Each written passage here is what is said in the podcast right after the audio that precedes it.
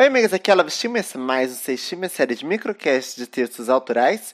O tema dessa semana é apropriação cultural. Lembrando que esse microcast tem versão em vídeo no IGTV e YouTube, em áudio no Anchor Spotify e escrita no Medium. Espero que gostem. É um assunto bem fora de moda, né? O, o boom midiático que a apropriação cultural teve como tema foi lá em 2014, 2015, né? E como tudo hoje em dia, ele se esvaziou e logo foi deixado de lado. Claro que ainda tem discussões importantes acerca desse assunto. Eu acho que de todos os temas que eu trouxe para o microcast até agora, ele é o menos bobagem. Ele não é uma bobagem. Esse é o negócio. É, então não houve um esvaziamento completo do, do sentido de apropriação cultural. Mas o que muitos de nós ficamos conhecendo lá em 2014, 2015 como apropriação cultural foi só uma casca vazia e superficial do que realmente é. Em termos simples, Pinheiro vai nos dizer que apropriação cultural é um termo abre aspas, conceitualizado pela antropologia procura definir o ato de se utilizar ou adotar hábitos, objetos ou comportamentos específicos de uma cultura, por pessoas ou grupos culturais diferentes. Fecha aspas. Mas logo em seguida ele vai ressaltar que o termo implica uma complexidade muito maior do que tão somente é nomeado nessas palavras.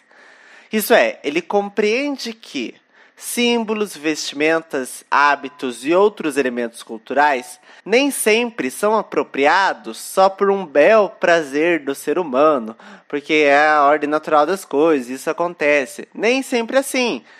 Também acontece de ser uma estratégia ou consequência de um sistema de dominação.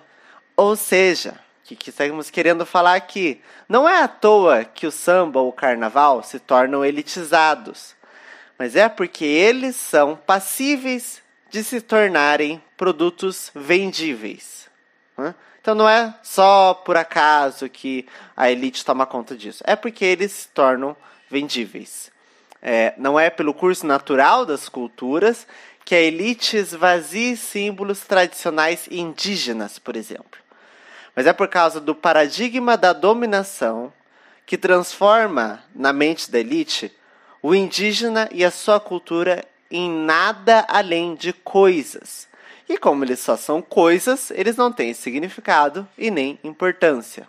Vale ressaltar também que não existem culturas puras e intocadas. Por exemplo, um exemplo ilustre: a Umbanda, que se valendo de elementos africanos trazidos da diáspora, de saberes indígenas e de um sincretismo cristão, ela é meio que uma apropriação cultural de várias tradições herdadas, impostas e assimiladas. No entanto, o que importa para gente é saber quais são as diferentes raízes que levam à apropriação cultural mais do que a si própria. Porque, igual os exemplos que eu falei, do é, apropriação de tradições, de símbolos indígenas e pela elite e pela umbanda. Né? Só a apropriação cultural, das duas formas. Mas elas têm raízes diferentes, eles têm porquês diferentes. E isso que é legal analisar. Justamente por não existir uma pretensa pureza cultural, que ninguém em sã consciência vai negar que a Beth Carvalho é a madrinha do samba só por ser branca e o samba ser da cultura negra. Isso não faz o menor sentido. Existe uma complexidade muito maior na formação das culturas, que perpassa por raça, classe, gênero e nacionalidade, mesmo que seja de forma contraditória. Justamente a problemática da apropriação cultural, em termos sérios, é colocada por Pinheiro como abre aspas. Não é o ato de usar turbante que ofendem esses grupos, mas o fato de usar o turbante sem ter consciência de que para muitas comunidades o significado do turbante se mostra para além da estética, possuindo um valor simbólico no âmbito da religiosidade, de crença ou de posição social dentro dessas comunidades. E mais ofensivo ainda é utilizar-se desse símbolo para fins econômicos, como mercadoria ou valor de troca.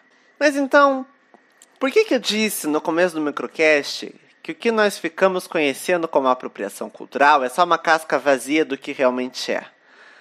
Um, ironicamente, o termo apropriação cultural foi culturalmente apropriado, por assim dizer, sem a complexidade do seu significado, quando, no auge de 2015, a percepção sobre o tópico era de que indivíduos que roubam símbolos de outras culturas puras. Procurou-se combater a apropriação cultural como se o tratamento de um sintoma desse conta da doença. Que eu estou querendo falar? Vamos ser mais prático, então. O interessante, naquela época, em 2014, 2015, não era avaliar a dominação dos Estados Unidos ou da sua elite branca sobre o povo indiano e a sua cultura. O problema era a Gwen Stefani usar um bindi. Esse era o problema. As diversas relações que levaram ela a fazê-lo, hum, foda-se. Mas sim que ela estava usando e não deveria. Isso que importava. Como se no momento em que ela deixasse de usar o binge, uh, pronto, agora a Índia está livre da opressão branca porque a Gwen Stefani parou de usar o binge. Quer dizer, não faz sentido nenhum. E mais surreal ainda era quando as pessoas invertiam completamente o esquema de dominação. Ah, exemplo. Não foram os Estados Unidos que invadiram cultural e militarmente a Coreia do Sul. Foi o BTS que roubou a cultura americana. Hum, engraçado, né? Todo coreano é obrigado a conhecer Beyoncé e Taylor Swift, mas o contrário não se verifica. Além disso, passaram 63 anos desde a Guerra da Coreia e os americanos ainda não só ainda mantêm 15 bases militares em funcionamento no país, como o próprio ex-presidente Barack Obama ainda deixou claro que faria muito bom uso dela se for preciso. Mas, não, não, é o BTS que está desrespeitando os americanos. É óbvio que é o BTS.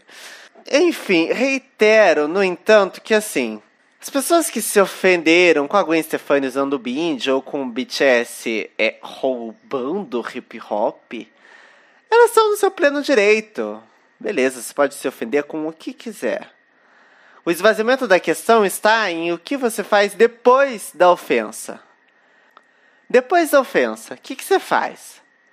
Você questiona as bases, os diferentes tipos de relação que levaram à apropriação cultural?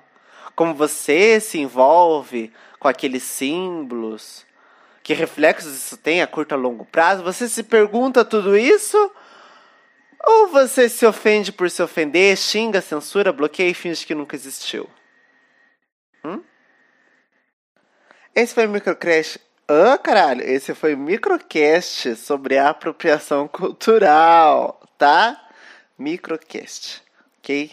Palavra difícil. Muitos Cs, muitos R's. Enfim, se vocês gostaram, comentem. Se vocês não gostaram, também comentem. É, dei like, mandem o vídeo para quem vocês acham que deveria ouvi-lo.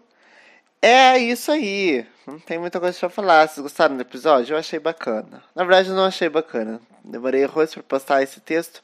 Porque eu não gosto muito dele. Acho que.